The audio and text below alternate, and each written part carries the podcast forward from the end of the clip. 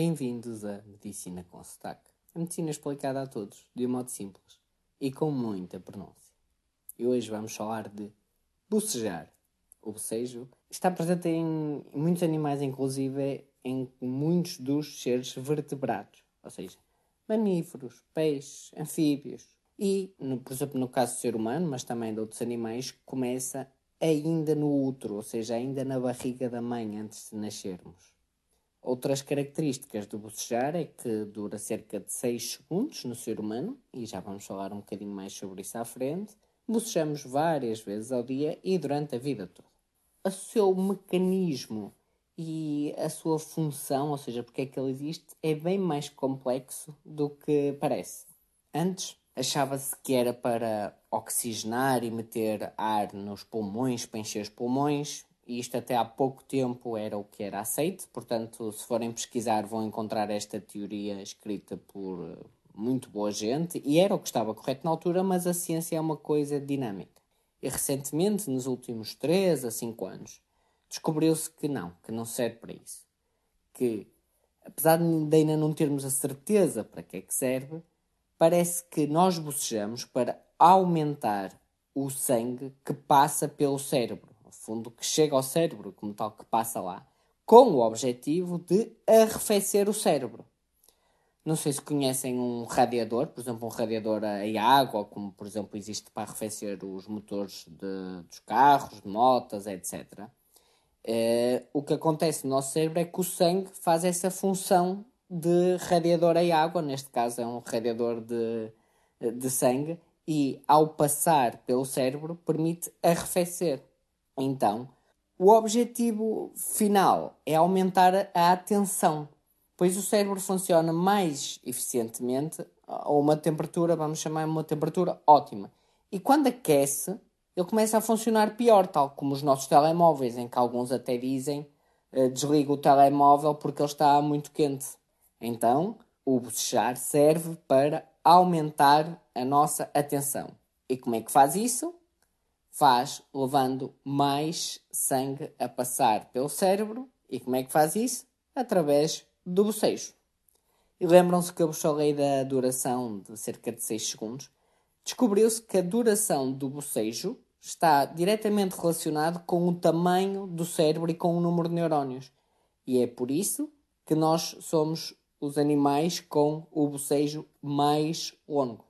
Então agora espero destruir-vos um mito e daqueles mitos que deve mesmo ser destruído.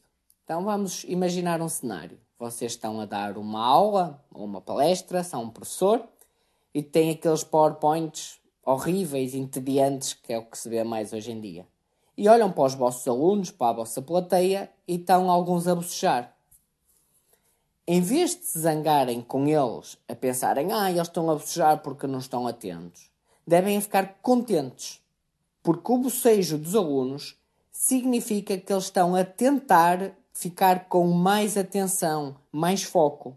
Portanto, aqueles bocejos é sinal que eles estão atentos e estão a tentar manterem-se atentos, apesar do vosso PowerPoint ser fraquíssimo, como é tão comum.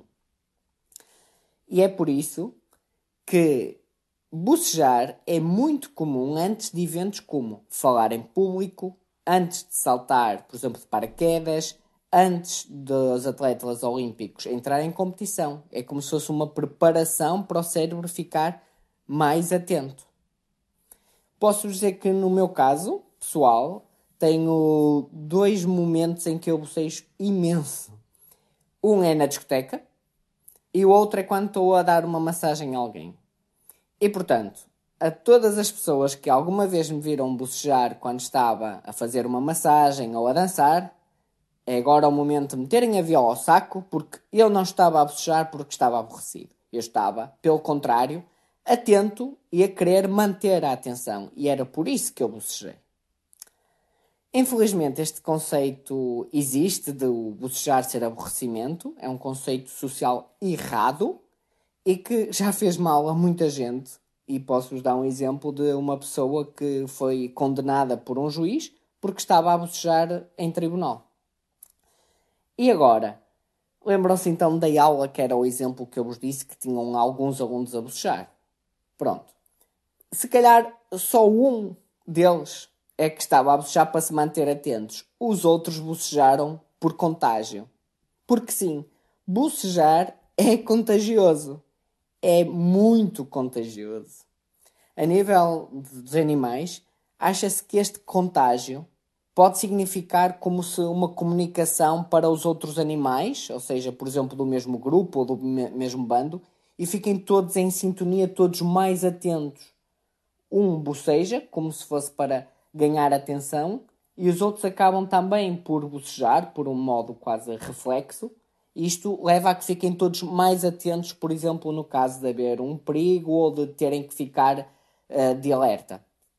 Já no ser humano, pode ser, e também em outros animais, um sinal de empatia social. Portanto, é como se uma pessoa está a bocejar e, e eu sinto uma necessidade de bocejar como se houvesse aqui uma conexão entre duas pessoas, uma conexão social e que está muito enraizada na, na nossa evolução enquanto ser humano. Obrigado.